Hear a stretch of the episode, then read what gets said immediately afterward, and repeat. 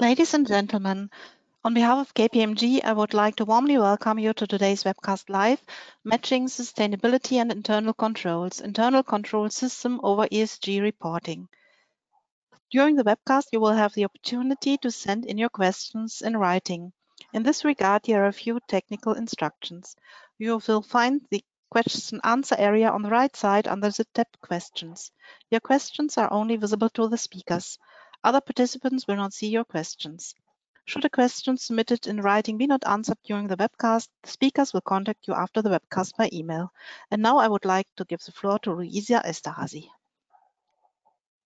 Thank you, Gabi, and hello everyone, and welcome also from my side to our webcast today.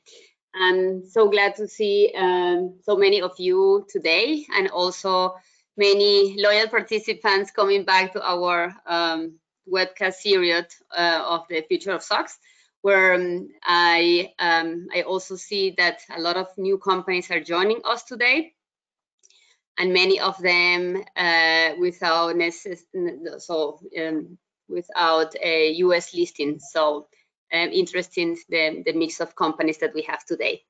Um, I guess um, this is probably due to the impact that the uh, topic that we are that we will be addressing uh, with you today is um, is very relevant for the European market, um, which is internal control over um, sustainability reporting. So um, today, Gabi, probably you can move the slide. And today I will be hosting this web uh, webcast with my colleague Debbie B. del Castillo. And so it's not Sue today. Uh, many of you know Sue, um, but Debbie is also a very close um, colleague uh, from Sue. She is uh, a uh, managing director from our internal audit and enterprise risk practice in the US. And Debbie is driving the topic around internal control over sustainability reporting or SOXification of ESG. Um, if some of you already participated in in the webcast that Debbie um, and Sue had hosted um, a couple of weeks back. From a, um, she is basically focused on the topic from a US perspective. Um, I'm very happy to have you with us today, Debbie. Thank you, Louise. I'm really happy to be here. um, so my name is Luisa Esterhazy. I'm leading the uh, European Center of Competence and also at KPMG Germany and the EMEA um, Corporate Compliance Hub. So as I uh, mentioned today, the topic is very special. Uh, it's actually, uh, for me, um, it's very special as combines my two passions, which are internal controls and ESG. And I had the pleasure to, during the last year, um, had the chance to um, advise um, many companies expanding the scope of their internal control systems to cover not only financial reporting, but also um, environmental, social, and governance topics. So start covering the topics that we're going to be discussing today. Um, Gabby, if you want to move to the agenda, thank you. So um, today we intend to have um, to share a uh, with you um, uh, how to address basically this topic. And in case you have not started yet or um, or also to give you some ideas um, for your implementation journey. And in case you have already started, um, we tend to, um, you know, trigger some discussions. And of course, we would be happy to receive your comments and questions and to have this, this session as interactive as possible. So uh, as Gabby mentioned, please feel free to to use the chat option and we will pick it up during the session or at the end of the session. And um, if there is something that we won't be able to cover, we can of course come back to you per email. So um, we will start by giving you a, uh, can you go back, Gabby, sorry, to the um, agenda? Uh, we will start by giving you a high level background on why this topic is uh, is relevant and why you need to act um, and in case you have not started yet and we will also share some consideration for the implementation and um, we will do some deep dive examples and then of course summarize it with the key takeaways so um, probably we can move to the um, background, David? Another one? Perfect, thank you. So um, let me start by um, sharing some background of why internal controls over non-financial reporting is important and is actually not a nice to have, right? So you can see here um, an overview of the regulatory uh, agenda in Europe and also the US, as, as we do have um, a lot of companies being in, uh, US uh, filer being impacted by, by uh, ESG regulations. And as you can see um, here, there is a series of regulations which are already in place, like the uh, EU taxonomy or or the Supply Chain Due Diligence Act in Germany, so kind of the first way of the uh, Supply Chain Due Diligence Act started this year, just to name few, that are requiring companies to disclose non-financial information. So we also have um, the largest regulatory change uh, related to the uh, disclosure of non-financial uh, information with the implementation of CSRD, uh, basically starting from, from next year for large um, European uh, um, PIEs, uh, listed companies, but um, following implementation on other um, large European companies not currently subject to the NFRD. And, and following this will be basically uh, also mandatory for small and medium European um, uh, listed companies, PIEs, right? So with the introduction of CSRD, companies will be um, required to obtain um, limited assurance and starting in 2028, reasonable assurance on their sustainability reporting. So therefore, having an internal control over um, those disclosures will be necessary um, latest until um, until um, 2028, right? So besides these um, regu uh, regulations um, in Germany, we have a, a couple of more um, drivers for implementing a non-financial internal control system. as earlier as 2028 for public companies. for example, we have the German Corporate Governance Codex that indicates the responsibility of the management board um, on establishing and maintaining an effective internal control system and the responsibility of the supervisory board that regulates the review, the effectiveness um, and report basically its finding to the shareholders. So the scope of the internal control systems for the uh, German Codex is broader um, that the financial uh, reporting and consider also the area of uh, sustainability, especially as um, during the last amendment of the um, German Corporate Governance Codex last year, it highlighted the importance and the responsibility of the board around the sustainability reporting. So this means that German companies, besides CSRD, they have other regulatory drivers to expand the scope of their internal control um, programs or frameworks beyond financial reporting. So besides the EU um, regulatory landscape, we also have some major drivers um, uh, outside of, uh, of, of, Europe, like for example, the SEC climate disclosure proposal and or the California Act. And um, David, probably you would like to share a little bit of your insight about those two regulations. Sure. Thanks, Louisa. And, and the SEC climate proposal, we are all still waiting with bated breath to see when this is going to get finalised. Um, I'm sure sort of the audience is, is pretty aware of this has been around for a while now, so it was initially released in 2022.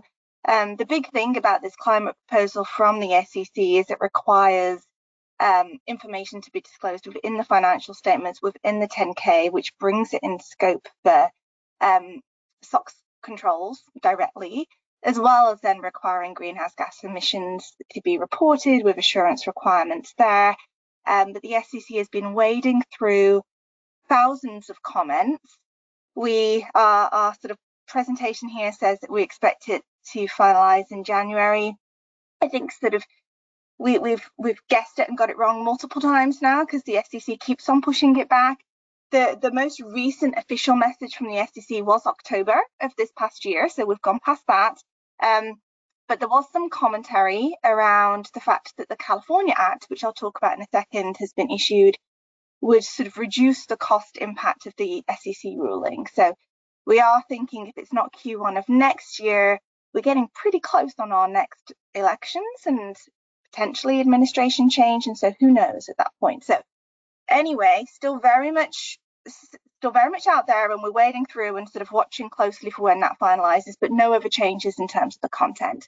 Whereas the California Act has just been signed into law by um, the governor back in October, which again is focused on climate.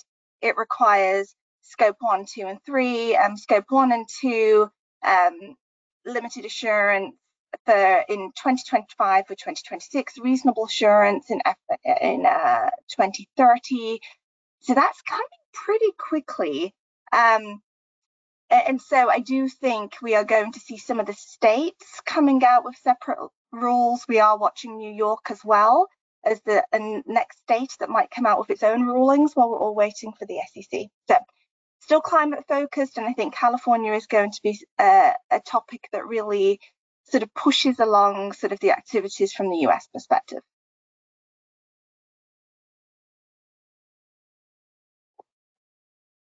Thank you, Gabi. Uh, thank you, Debbie. Gabi, can you please move to the next slide?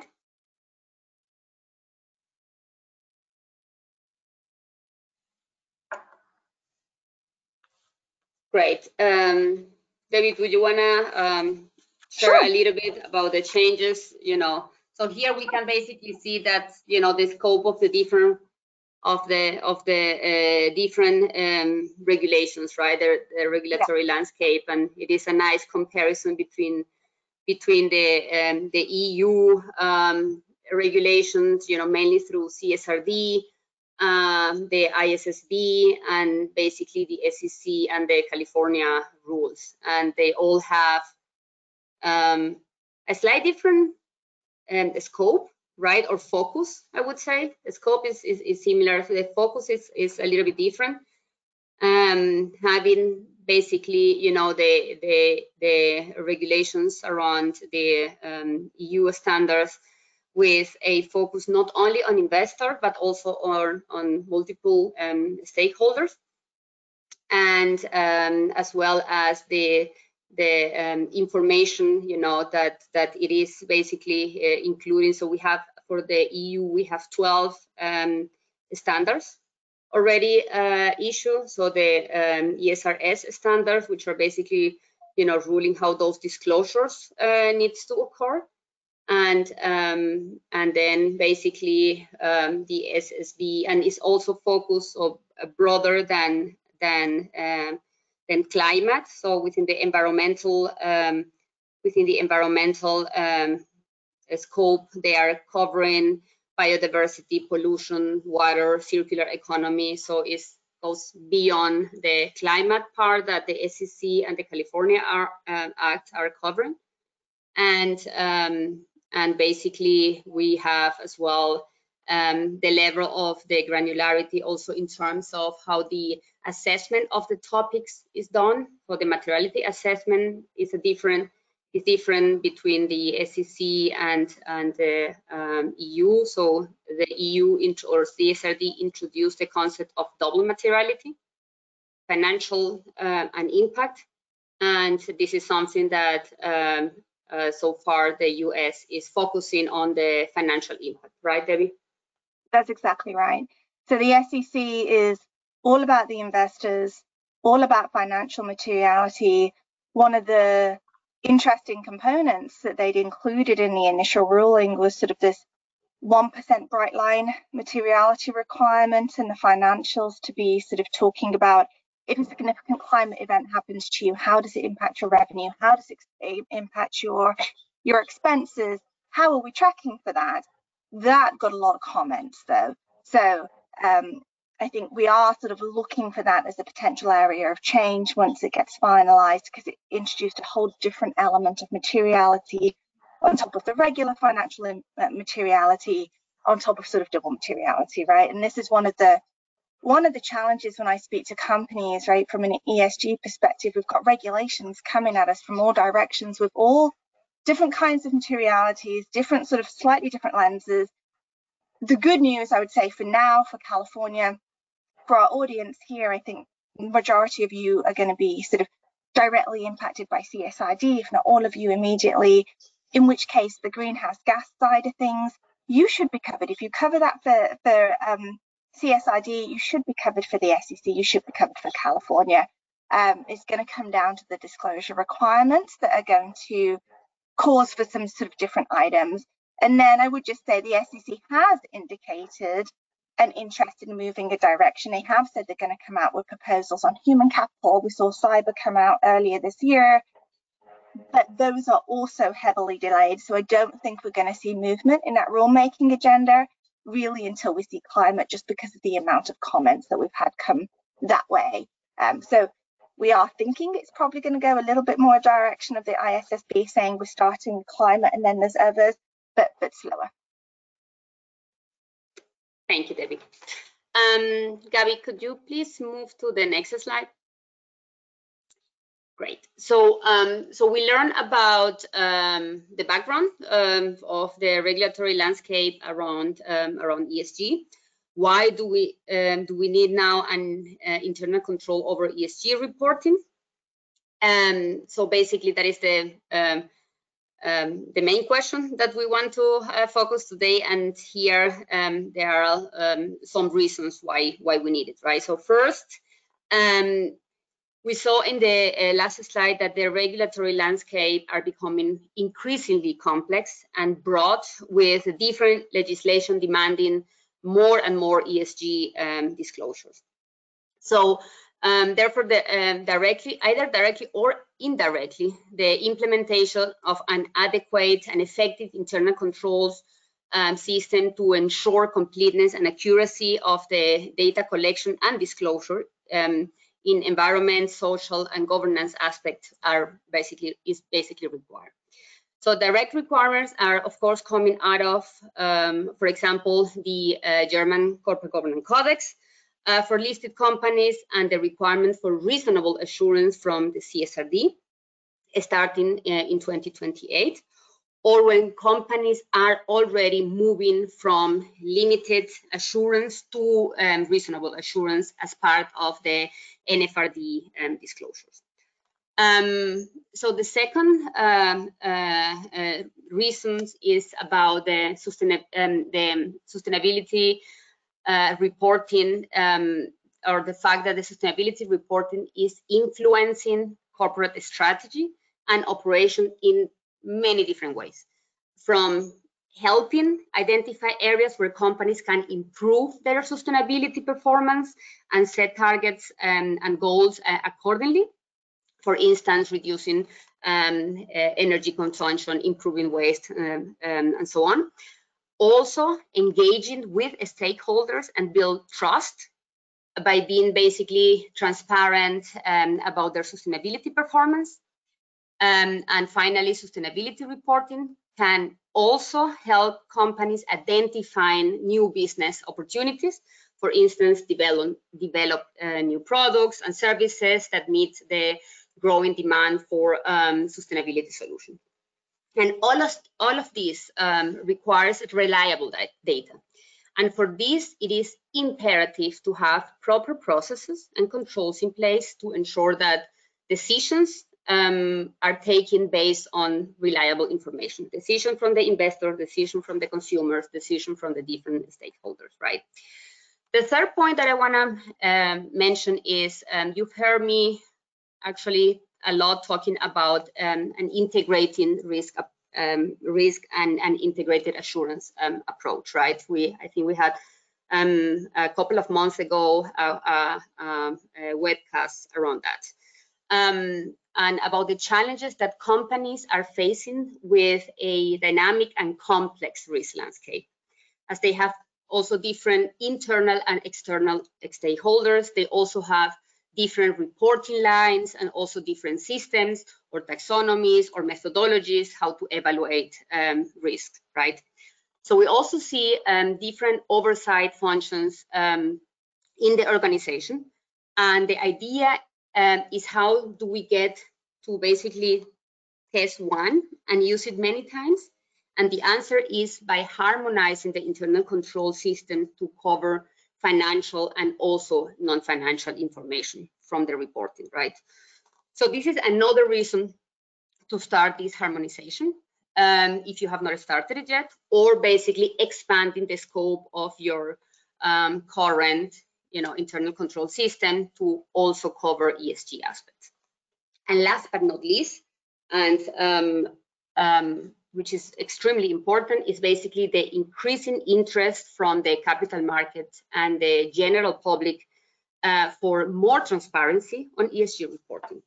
So if you wanna have access to capital or have a good rating or want to have a you know good rating and you need to make sure that the data that you are reporting uh, is complete is accurate and you don't have misstatements on the information um, that you are disclosing so for this um, we, you need to make sure that you have a strong process and have identified the risk and the controls to back up your disclosures um, can you move to the next slide, Gabby? Thank you. So the new um, non-financial um, ICS um, um, or internal control over ESG reporting or how uh, uh, Davey and Sue calls it um, like the SOXification of ESG is primarily about applying and transferring the existing internal control concept to um, uh, ESG context, right? And in other words, so in the past, um, the internal control focused primarily uh, on financial reporting, operations in some cases, and compliance issues. So this view is now broader uh, to include environmental, social, and governance aspects. So, um, and when we talk about internal controls over sustainability reported or non-financial ICS, we are referring to all processes and metrics related to non-financial or to ESG reporting. And as um, already mentioned, the uh, internal control over um, sustainability reporting um, is linked or should be linked to the existing internal control systems. Um, either if you have an internal control system focused on financial, on operational, and is therefore often not a standalone solution. So um, but for the basically further development of the existing uh, internal controls uh, programs or SOX program, if you are um, if you're listed in the in the uh, US, um, and at the end of the day, the the um, final or the ultimate goal should be um, that such a systems or program is to ensure that the information that that you are disclosing to invest uh, so in, in, your in, in your uh, f pages is investor grade right? So it is the right data uh, it is available uh, in the right quality at the right time also regarding sustainability reporting measures. So um, it is also important to mention that the timing of such report is um, similar um, as the financial data so the CSRD requires non-financial disclosure to be present and audited in the management report for the first time and to be reported together um, with the financial disclosure. So the reporting obligations for the CSRD means that sustainability metrics in the audit, particular at the beginning, must be ready um, or carried out with basically with limited assurance. So this is something very important to consider when we are assessing effectiveness of the internal controls over sustainability information. I mention this um, especially as I have seen several companies which had um, operational and compliance controls included in their ICS. So their ICS was not only focused on, on, um, on financial reporting, however, the timing and the scope of their testing exercise was different that for the financial reporting controls. So um, I believe that most of the companies represented um, today um, here um, are familiar with the COSO framework. and have been also aligning their internal control system to COSO. So good news for you, COSO released an, um, an uh, interpretation of the framework to, to also illustrate how it is, um, so their, their structure is flexible enough that can be used also for sustainability and ESG reporting. Um, and this is basically uh, with the internal control over uh, sustainability reporting framework, right? So as COSO is the most widely used framework and not only in the US, but also international.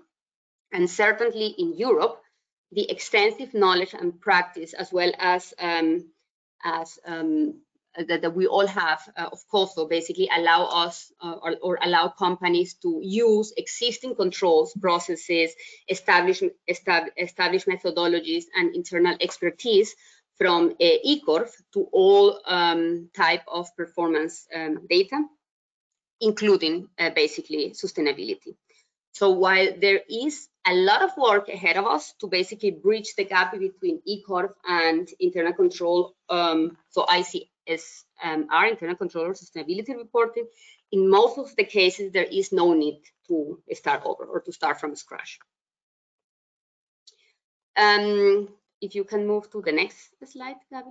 So what are the um, so what are the role uh, and the objective of an ICS uh, over sustainability, uh, of internal control over sustainability reporting. So with the focus on CSRD, there is an enormous amount of uh, non-financial information, data, and KPIs that we will need to be um, will need to be uh, reported in future, and management needs to ensure and demonstrate to the public um, so investor, customer, as well as other stakeholders, that the information is reliable, has sufficient quality, and is disclosed in a timely manner. So for this, we need a system composed by uh, of policies and controls over processes to cover that objective. So the CSRD um, in particular places um, special uh, requirements for data and information that are only possible with a formalized internal control systems. So um, within the CSRD, they propose six principles for um, sustain, sustainability reporting, including the, prin the principle of data. And the five principle of data um, are, which are proposed is what we have here. So basically relevance, you know, companies should report on the most material and sustainability issues for their business, also taking into account the interests of their stakeholders, completeness, you know, companies should report on all um, material sustainability issues, including positive and negative impacts, and provide the context and explanation where, where is necessary. Accuracy. Um, companies uh, should report um, reliable and, and verifiable sustainability data using recognize uh, reporting framework and standards, comparability, where companies should um, report sustainability data in a consistent and comparable way, using some metrics and indicators where it is possible. And last but not least, clarity and understandability, where companies should report sustainability data in a clear and uh, understandable way using plain language and uh, or technical terms that may uh, or avoiding basically using uh, that um, might be difficult uh, for stakeholders to understand. So the internal control uh, over sustainability reporting will support the companies to comply with those uh, five principles. So now we have, um, Gabby, if you move, I think we will have our um, next polling question. Good. Um, so have you already implemented an internal control over sustainability reporting? And we have three options. We have um, yes, we have a holistic ICS covering um, also individual ESG topics. We have the option no. Our ICS covers mainly financial reporting information or not, we don't have a formalized ICS formalized and documented ICS.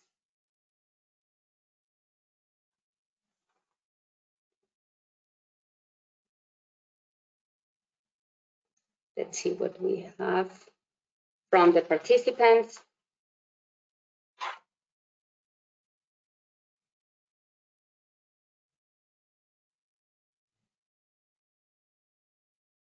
Okay, it's pretty similar that what we had we had a, a, a webcast about a month ago uh, for the German market.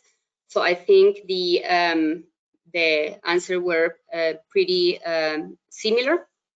So we have the majority of the participants, and, and here I guess is even more um, prominent as we have a lot of SEC um, um, or US listed clients in the audience, and uh, they their ICS is mainly focused on financial reporting.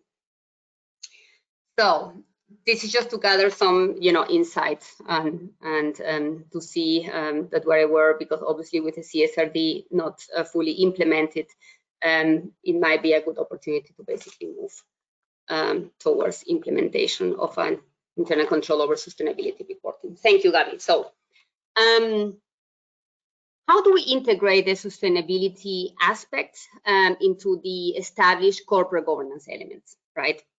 So let us recap um, how the governance landscape um, is, right? So we have four established systems of corporate governance covering the three line um, of defense model, right? So I have seen uh, mostly in the uh, in Europe and also in, in, in the US that in the internal control programs or the SOX programs are managed by internal audit or is especially in Europe, is also integrated within uh, the risk management function. We also see that uh, in Germany. Um, so this integration between ICS and risk management or being on the responsibility of the same function. However, in Germany, um, we have a more conservative division between the four systems.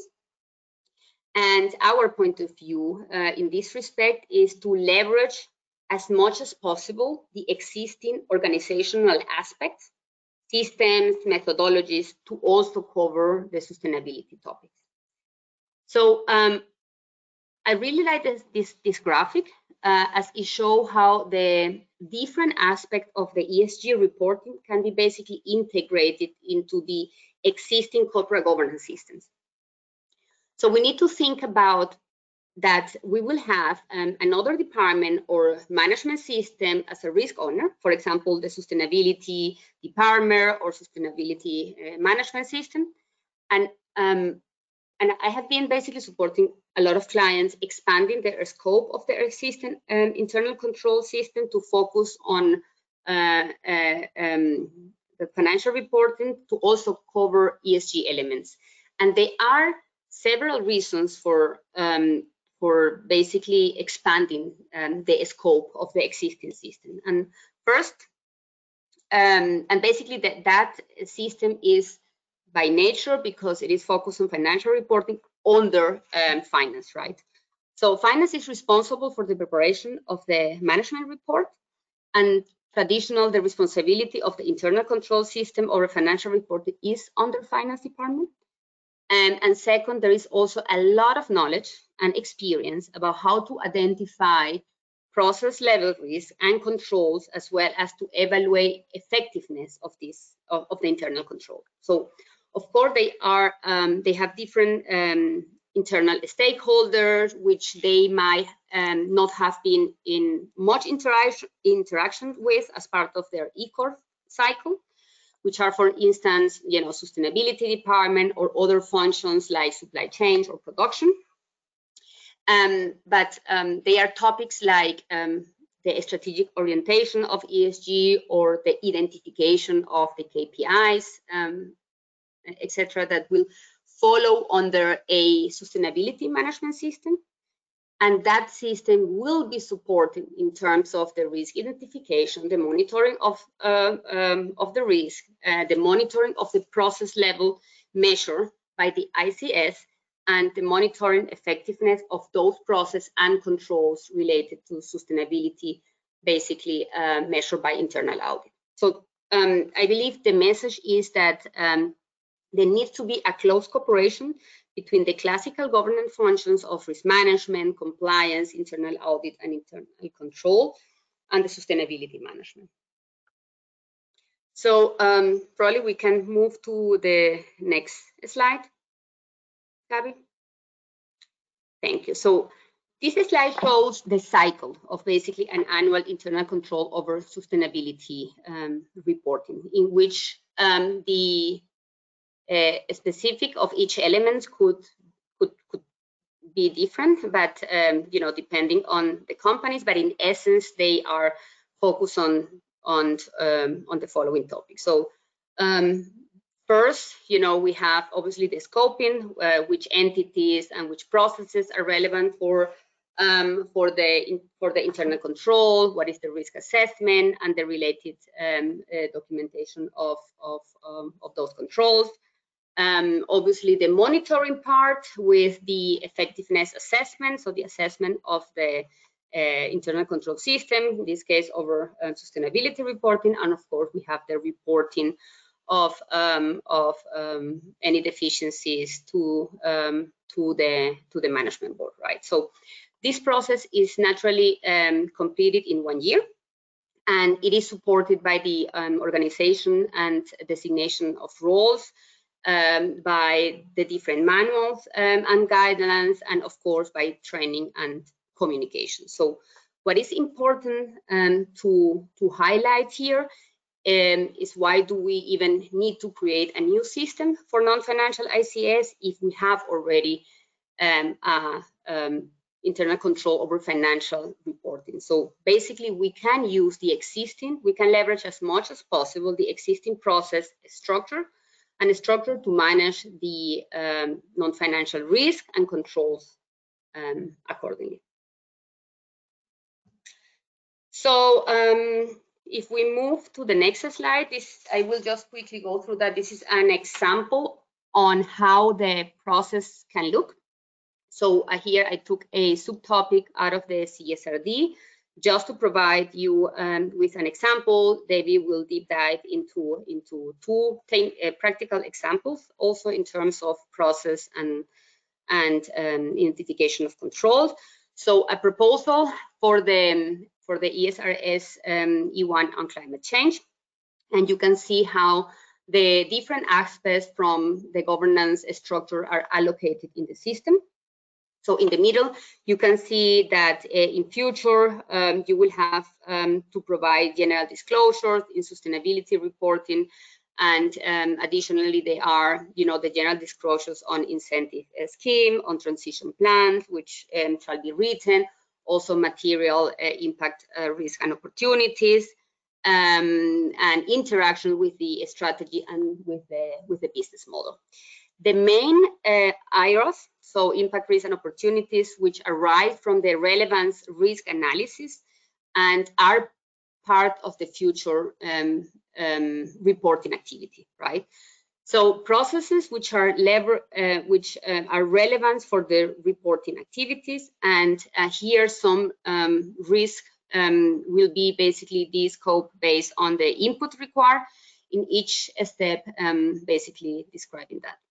And on the right side, you can see how these uh, requirements are aligned to uh, how they align to the COSO elements, um, and you can see how the approach follows uh, COSO for basically each of the process. So in the third box um, are the basically quant um, the quantitative disclosure, which are required by the standards and are um, used to implement controls. So it's necessary to have controls over those.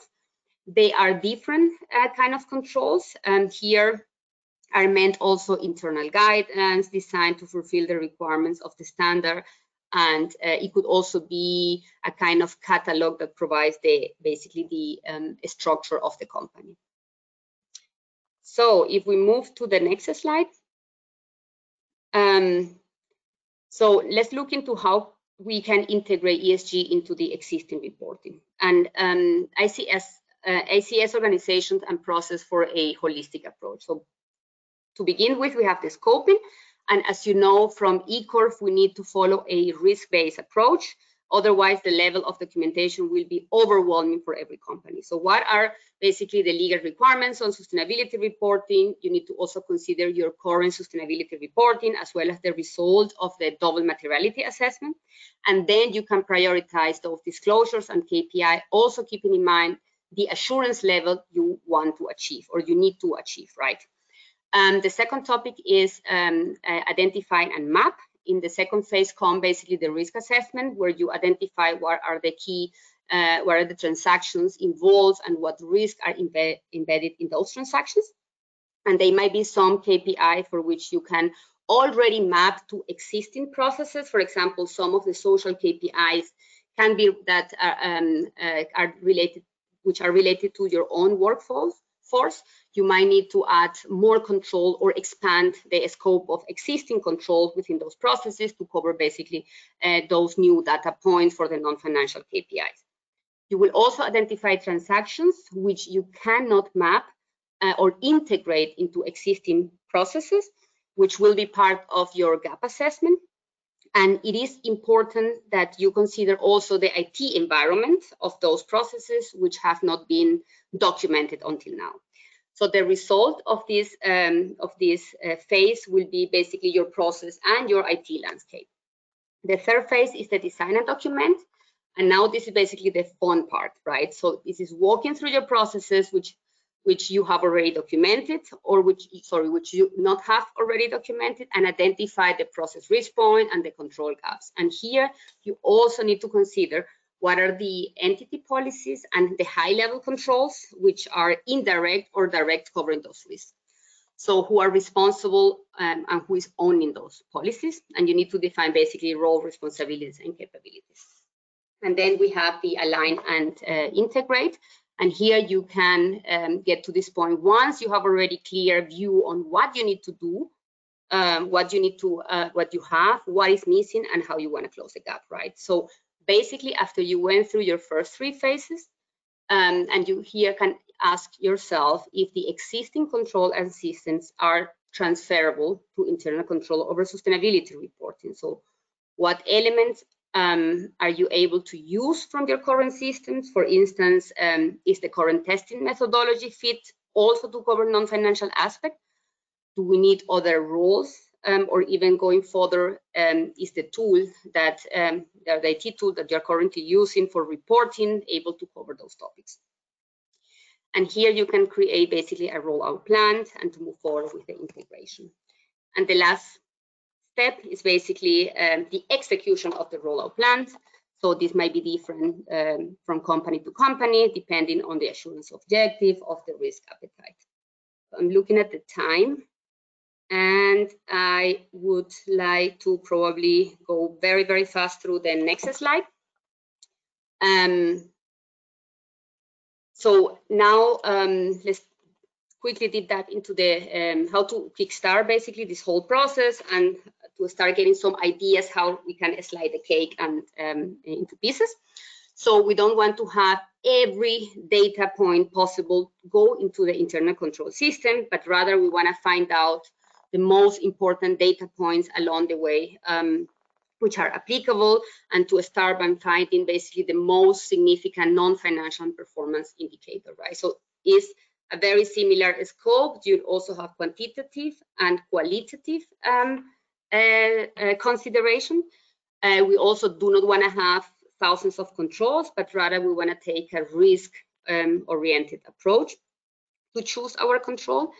And uh, as is shown in this example, on the top of the um, triangle, we want to take the KPIs, which are part of the integrated um, um, internal performance control uh, uh, part or, of integrating into internal control, internal performance control system, part of the executive remuneration or selected individual compensation schemes, part of the targets program and result clearly um, aligns uh, to business development relevance as the indicator basically decides uh, um, decided by the executive board. And this KPI would also be disclosed uh, in reports such as um, the management report, um, economic report, quarterly report, or remuneration report. And after this we can basically go down to determine which KPI and the significance of those KPIs. And this is just to give a first example how this scoping could look like in in um, in a page, right? Um, I think it would be great if we do we have another question? No, I think we can. Yes.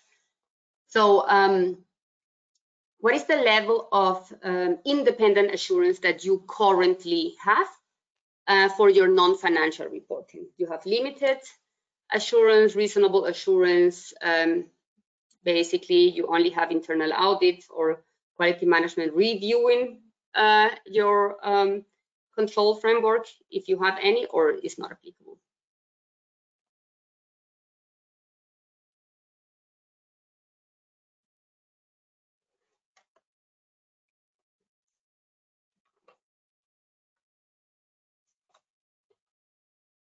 And Debbie, I will. Okay, so at the moment you have limited assurance. I, I, I thought so, as a lot of you are uh, need to comply with the NFRD. Um, but a good portion have already reasonable assurance, so I guess you are already um, covering at least some aspect of the internal control over um, sustainability uh, reporting, right? Debbie, now all right, thanks, Louisa. Um, next slide, please, Gabby. So here we just have the list of um, subtopics, the ones that are highlighted in pink. We're going to go into a couple of deep dives for you. So let's just move along to the next page. Gabby, if I can have the next page, please. Thank you. And so you're probably all at a point now where you're hearing all this and going, gosh, this is a lot of work. Um, if you weren't already here already, it is a lot of work. And that's why sort of Louisa has really been talking about we need to risk assess. We want to be thoughtful about how do we how do we standardize, how do we build once to sort of address many regulatory concerns. And from a controls perspective, this is kind of drilling into that where do we want to do walkthroughs? How do we want to identify existing controls? How do we want to identify gaps and how do we want to drive um, some change? So we've got a flow chart up here, which might be a little bit small for you all, but sort of for pollutants emitted to water, hopefully you can read on sort of the left-hand side, the control activities. And we've got a couple here of um, getting a control around identifying sort of new or changed pollutants and sort of making sure that that is approved by a production manager, so somebody that is knowledgeable in the process, making sure those are then added on to the consolidated lists of pollutants to be measured. And then sort of on number two, we've got a quarterly basis, having a double check of that consolidated list of pollutants, against the regulatory list of pollutants. So really what we're looking at here is controls addressing completeness. This is not sort of the entirety of the process. This is just for how do we make sure that we are tracking all of the potential pollutant sources that we need to be tracking for. And as you can hear, this is kind of a little bit manual in terms of how we're going through. And that is how a lot of controls are today, sort of in the ESG space. Um, but as we are we're going to be on this change management journey for controls. And really today, what we want to be doing is saying, what do we have? How do we build controls for what we already have? And then how do we build it? Sort of how do we continue to improve? How do we enhance? And how do we standardize? Let's move on to the next one, please, Gabby.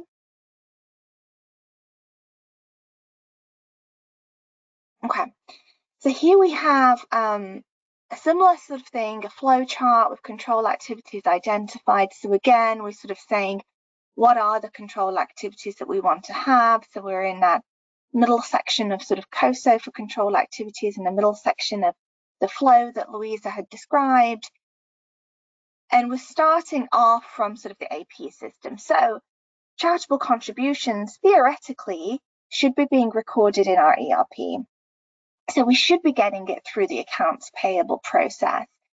However, that means initially that you have got a process in place that identifies charitable contributions appropriately, that you've got the coding in the system, um, that everybody knows, right? Your AP people know when they're inputting charitable contributions, they know to to flag it as such, they know what GL codes they're supposed to be using. Um, and invariably, I, I find sort of many companies do not have this necessarily well built out. And if you are a large multinational where you've got GLs in different countries um, that maybe is not centrally controlled, how do we make sure that those um, GL codes that are charitable contributions flow up appropriately from all those various countries into sort of a centralized place. So then when you're reporting centrally that one number, it is the right number, right? There's a lot of work that goes on in the background before we get to number one. But we're assuming, right, all of our charitable contributions are in there and that they are flagged and we've got some sort of sort of a second check of eyes on sort of data that's being inputted or some sort of approvals um, over those in the system. Then we've got the compliance manager that is then checking them to make sure they've got appropriate business reasons. So it's okay they've been flagged in the system, but do we have appropriate support for those? Can we validate them? Are we comfortable to stand behind them um, as to how do we define charitable contributions um, within sort of our, our organisation? Then sort of going on to level three, we've got divisional management reviewing, and then level four, sort of the, the government relations manager sort of also having a review. And, and this brings up an interesting question that I talk to companies about quite a lot is at what level do you want to put controls? And Louisa had mentioned before the timeline of reporting is going to, the ESG reporting needs to align with your financial reporting. So for the vast majority of companies, that means not only does your ICASA need to be sort of in line, but also that means that the ESG reporting team have to really tighten up that reporting timeline. Currently, ESG reporting probably taking what four or five months. And the reason for that is we don't have controls built out along the way. We don't have established processes. But what we do have is really heavy validation at the back end to make sure we feel comfortable about what we're putting out. So we do have some controls, but it's heavy validation, it's not efficient, and it's not going to let us report within the time frame that we need.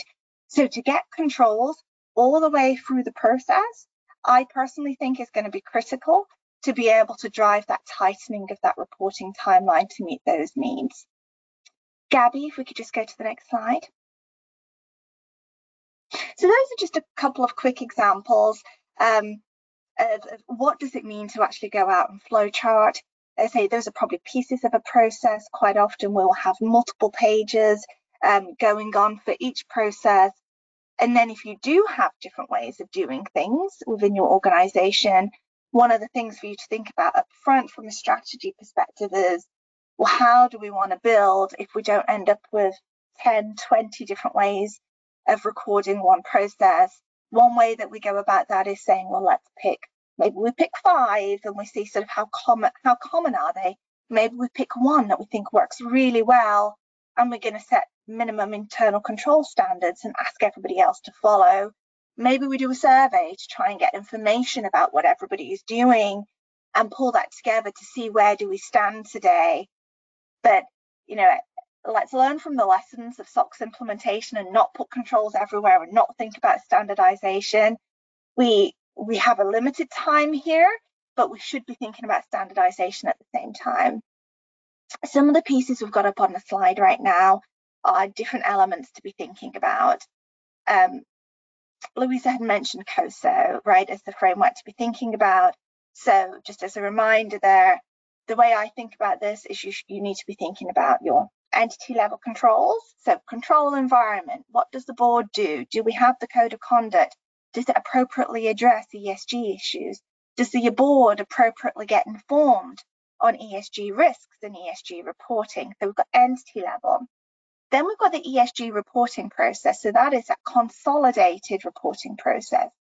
Who's doing all the ticking and tying to back up? Who's making sure no changes are made? um, to the data once it's been sort of locked down, who's reviewing and approving before a report is actually allowed to leave the organisation. And then we have the metric level. So the metric level is the examples we were just talking about, and it's what a lot of things apply on here. Um, but the governance section at the top here is very relevant for, for entity level. And I d I don't have a lot of time, so I'm not going to go through all of these in detail, but I do just want to sort of highlight this is going to take time. The people that are involved in the ESG reporting process are generally not accountants. I heard a phrase the other day, right? We're not going to make sustainability personnel accountants, but we can make accountants more knowledgeable about sustainability. And I think that's very, very true.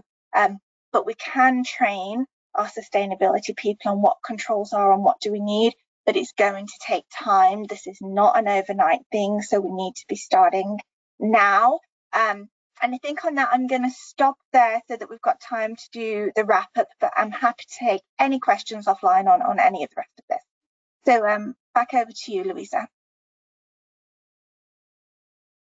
Thank you, David. That was that was that was really interesting. Um, so um, um, as as you know, I think we have a couple of questions or several questions in in the in the chat. We are going to be answering those um, offline, and um, and of course, if you have any more questions after these, um, please feel free to reach out to us. Um, so I think some of the key takeaways from uh, from internal for what we learned today um, is basically, you know, um, and I, I, won't go through each one of them. You will be able to access the uh, recording and the presentation. I think that um, it is important to have a prop to, to use basically the uh, governance structure that you have which are probably very robust at this point and make sure that you are basically you know incorporating the ESG elements um, I think that um, something that is very important that, that, we learn is that the data that you are reporting uh, should be audit ready. And so going back to the point that uh, David mentioned, we do have a lot of, or the finance department has a lot of uh, experience, exposure to, to, financial auditors who are going to be the ones who will be looking into this area. So let's make sure that um, we are taking all these all these uh, that we leverage all the knowledge that we built along the last years of a strong ICOFRs into uh, into ESG. Uh, remember that a um, best practice, a state-of-the-art internal control system covers uh, non-financial data and processes as well. Um, I think about uh, also the harmonization. Uh, what Debbie already mentioned, this is very important uh, try to do that as soon as possible. Otherwise, you end up with many, many controls and uh, you, will be overwhelmed with the data.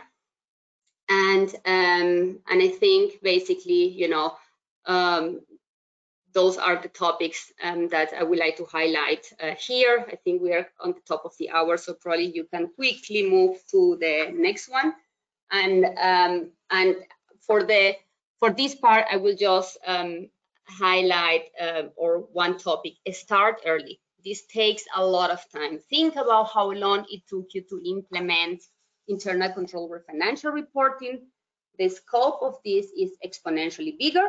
So don't wait until you need to have reasonable assurance, just start as early as possible and um, step by step. Don't forget about IT um, also think about that a lot of these systems have not been into the ITGC scope. So always think about, you know, how to integrate that. And um, and I believe, you know, the integration or the harmonization piece is very, very important. So we are on top of the hour. Thank you very much for taking the time to uh, for your questions, for your comments in the chat. Um, thank you, Debbie, um, to have you uh, with us today. I know it's very early uh, for you. Um, she's uh, Debbie sitting in LA, um, like Sue, so it's very, very early uh, for her. I'm looking forward for our next uh, webcast together, Debbie. And thank you um, to the participants, um, and I wish you a nice evening. Thank you all.